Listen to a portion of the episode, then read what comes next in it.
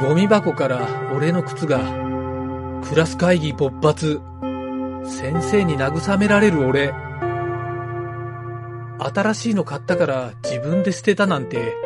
今更言えない空気。言いづらいことを包み隠さず言ってしまう、なんちゃってラジオ。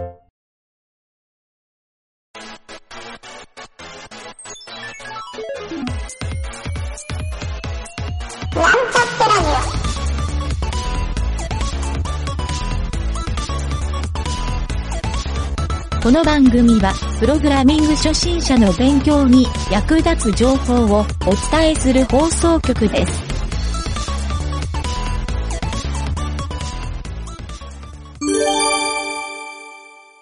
湯気塾のコーナーはい、どうも、湯気塾塾長の湯気田です。えー今週もですね、湯気塾進めていきたいと思いますが、えーこの湯気塾をですね、始めて、塾生さんたちからいろいろですね、コメントをもらってるんですけど、そこでですね、ちょっと塾長が気がついたポイントがいくつかあります。ちょっとそれをですね、えー今回冒頭で紹介してみようかなと思うんですが、えっ、と、それはですね、プログラミングなどを教えるっていう、まあ、塾長は今教えてる立場にあるんですけど、まあ、その時に、あまりですね、情報を習っている生徒さんたちに、まあ、与えない方がいいんじゃないかなという、そういうことに気がつきました。はい、この湯気塾のスタイルはですね、週に1回課題更新してるんですけど、課題を提出してもらうっていう形にしているんですが、まあ、塾生さんたちがですね、毎回課題を提出してくれてるのを見ると、皆さんいろいろですね、ネットでちゃんと自分で調べて、課題をちゃんとクリアしてくれてるんですね。はい。で、僕も最初は、なんかいろいろこうヒントを与えて、えーまあ課題はこうやってクリアするんだよっていうサンプルを書いて、まあそういうのをちょっとこまめにやっていくのがいいのかなと思ってたんですが、まあ実際にサンプルを作ってみると、そのサンプルに釣られてしまうっていう、まあそういう場合もあったり、まあそれが悪いことではないんですが、まあちょっとですね、そういうサンプルと似たようなものを作るというよりは、どっちかというと、独創性とか、まあ何かしらのですね、自己表現に近いような、そういった課題提出をしてもらいたいなと思って、まあ、ある課題の時に、まあ前回のナウローディングとかもそうなんですけど、やっぱり自分のこういうアイデアを課題に盛り込んでくださいみたいなものを入れた時に、やっぱりそれをですね、えー提出してもらってみるっていう、まあそこの楽しみというのがですね、まあ実は塾長の密かな楽しみにしてると。まあ逆に言うとここにはですね、いろいろなアイデアが詰まってるものもあったり、えー要するに塾生さんたちが、非常にこう苦労して学習したっていう、そこの要素が詰め込まれているなというふうに感じてですね、まああまり情報って実はそんなにいらないんじゃないかなというふうにも考えられました。はい。なので、こういうプログラミングとか、えーまあそうですね、言語学習とかの時も、あの、サンプルで、例えば英語の話し方でこういうサンプルありますよって、それってその場面が来ることって滅多にないじゃないですか。そう考えると、やっぱり、なんでしょうね、自分の腹落ちするというか、えーそういう腑に落ちたような状態になるのって、心の底から理解できるっていう、まあ、その状況ってどう作るかというと、やっぱり自分で考えるしかないんですね、ここは。はい、学習って問題を解いていくだけの学習。まあ、この学習も重要なんですけど、重要なのはその後自分で何を考えるかっていう、まあ、そこにポイントがあるんだなというふうに、まあ、この湯気塾を始めてですね、塾長も気がついたポイントでしたね。はい。まあ、情報が少なくても今はですね、ネットで調べれば、まあ、何かしらのキーワードがあれば、ゴールにもたどり着けるし、えーまあ、いろんな人のアイデアをネットで見れるっていう、まあ、そういうのもあるので、はい。そこら辺をですね、実は、この重要な学習の一つかなというふうに改めて感じましたね。はい、それではですね、今回は、えー、次の課題、課題5ですね。課題5の内容を発表してみたいと思います。はい、課題5のですね、今回のタイトルは、プルダウンメニューです。よくホームページなどをパソコンで見ているときに、まあ、上の方についているヘッダーメニューとか、えー、まあ、サイドメニューって言われる横についているメニューをクリックしたときに、ぴょろっと別のメニューというか、その、個階層のメニューが現れるっていう、えー、まあ、それがですね、そのメニューのことがプルダウンメニューっていうふうに言うんですが、えー、それをですね、作ってもらおうかなと思います。はい。いくつかちょっとポイントがあるんですけど、まずですね、ちょっとこのプルダウンメニューっていう言葉をネットで調べてみると、えー、なんて書いてるかというと、項目の下に表示されるコマンドの一覧メニューのことを指しますと。またはですね、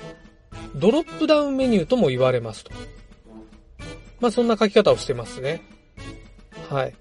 えー、ということで、その実際、プルダウンメニュー。まあ、今回はドロップダウンメニューも含めたプルダウンメニューっていう、えー、言い方で統一させてもらうんですが、そのプルダウンメニューを作ってもらうというのが今回の課題なんですが、まあ、実際ですね、えー、制限としては CSS だけを使ってプルダウンメニューを作ると。よくですね、えー、ここは JavaScript と連動してプルダウンメニューを実装するパターンも多いと思うんですけど、CSS だけでですね、実際このプルダウンメニューも作れてしまうんですね。はい。その後、まあいろいろなですね、マウス操作とか、まあクリックとかキーボード操作を使って、えー、プルダウンの表示、非表示などをやる、ちょっと細かい仕様が入る場合は JavaScript と連動する必要があるんですけど、まあ簡単にクリックをして、えー、メニューが表示すると。まあそれだけであれば CSS だけでできてしまいます。なので実際 CSS だけでできるのであれば、まあ JavaScript を使わずに CSS だけで作った方がシステムとしてですね、えー、かなり優しいシステムになるんじゃないかなということで、熟成さんたちはですね、CSS のみで構築してもらうという条件で、えー、進めてもらうようにします。はい。えー、そこでですね、ちょっとまあここはヒントになることを、まあ課題の中に書いてあるんですが、あの、実装方法としてですね、えー、一応まあ、大きく簡単な状態で2つぐらいのパターンがあるかなと。で、ちょっと変わり種のもう1パターンあるんで、計3パターンぐらい。えー、それをですね、ちょっと説明しておくと、まず1つ目は、これまでハンバーガーメニューとか、そういう時にあの、実装もしてもらってる、チェックボックスパターンっていう方法があるんですね。チェックボックスを、えー、それをトグル方式、まあ、トゥルーフォルスのトグル判定として使って、プルダウンメニューの表示と非表示を切り替えると。まあ、この方式、えー、これかなりいい感じになるんですね。はい。あとですね、マウスオーバーパターンっていうのがあって、そのメニューの上にマウスを持っていった時にメニューが表示されると。で、マウスを外すと、そのプルダウンメニューが非表示になると。はい。プルダウンメニューの上にマウスが乗ってる状態であれば、メニューが消えることはないので、はい、その状態をやってるサイトも意外と多いんじゃないですかね。このマウスオーバー方式。はい、さっきのですね、あの、クリックした時に表示がされるチェックボックスのトグル方式っていうのは、実はですね、えー、プルダウンメニューが複数あった時に、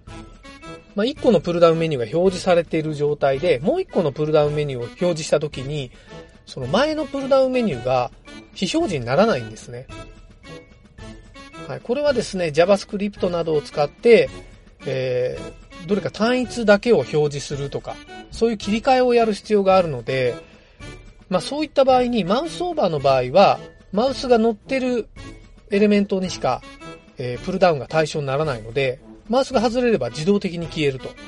まあここがちょっとポイントが高い感じなんですけど、はい、まあそれも考えてですね、えー、まあマウスオーバーでもいいんですが、まあ今回一つだけでトグル方式のプルダウンメニューでも大丈夫という風にしてます。はい。で、もう一つですね、ハッシュリンク方式っていうのがあって、これはどういうやり方かっていうと、えーハッシュリンクってあの、シャープなんとかって書く、えーページ内では要素に ID 属性をつけた要素。はい。これが、シャープなんとかっていう文字と同じだったらっていう、その調整がですね、えー疑似属性っていうやり方の、えーコロンターゲットって書くやり方があるんですけど、これを使うと、メニューをクリックした時にハッシュリンク、まあ、A リンクでシャープなんとか、まあ、例えばシャープメニューっていう風にやると、ID にメニューがついている要素がですね、えーセレクターで書けると。まあ、ターゲットっていう疑似属性をつけたら、URL にシャープメニューってあると対象になると。逆に言うと、そのシャープメニューがなくなった状態で非表示にすることもできるので、まあそういうですね、ハッシュリンク方式っていうやり方もあります。はい。この3つ、えーチェックボックスのトグル方式、えーマウスオーバーのホバー方式、えーあとハッシュリンク方式。この3つのやり方があるということを事前に説明しておきます。まあ、実際にですね、このプルダウンメニュー作ってもらうと、このメニューを表示するときの、まあ、なんか表示アニメーションとか、まあ、フェードイン、フェードアウトするようなアニメーションにするか、この横サイドからスライドして出てくるようなアニメーションにするか、クリックしたメニューから下にニュって出てくるような、そういったプルダウンメニューにするか、いろんなアニメーション方式っていうのも考えたり、まあ、実際に表示されるプルダウンメニューのデザインですね。はい。ちょっと浮いたような感じを出すときに、ボックスシャドウっていう影を落とすようなプロパティを書くとか、まあ、いろんなデザインのこだわりポイントなども比較的多いなというところに気がついてもらえると思うので、まあとは何ですかね、ヘッダメニューに対してどういう時にこのプルダウンメニューが、えー使ったらいいのか、まあ、適材適所的なことを考えてみるっていうのも非常にホームページ作りで、えー自分のスキルに役立つんじゃないかなと思うので、はい、こういったことを思考してもらうということも目的にしてですね、そういうポイントで今回のプルダウンメニューを作ってもらおうかなというふうに思っております。はい、という感じでですね、このデザインとか内容とか、えーそういったのをですね、楽しみに、次回はですね、この塾生さんたちが提出してもらっている内容、まあ、ここの発表も兼ねて、えー実際にプルダウンメニューのサンプルを塾長も作っているので、えーそれを踏まえて、ポイントなどを解説してみたいなと思います。はい。これを聞いてるリスナーの皆さんもですね、毎回言ってますけど、ぜひ自分でですね、課題に挑戦してもらってですね、まあ、簡単に CSS だけで、えーこういった機能が作れるようになると、ホームページ作りも非常に簡単にできるし、なおかつ自分なりの、えーそういったプログラミングでですね、実装ができるっていう、まあ、これ非常に楽しい領域になるんじゃないかなと思うので、まあ、実際にライブラリーなどを使わなくても自分でほとんど作れてしまうっていう、まあ、そんな領域に達してもらえるんじゃないかなと思いますので、はい。まあ、そういうことをですね、目指している方いらっしゃいましたら、ぜひですね、この課題、プルダウンメニューの課題にトライしてくださいませ。はい。という感じで、えーまた次回も聞いてください。よろしくお願いします。お疲れ様でした。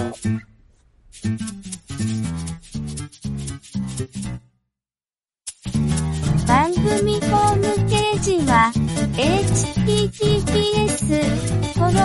スラッシュスラッシュミートドットマークスラッシュラジオです。次回もまた聞いてくださいね。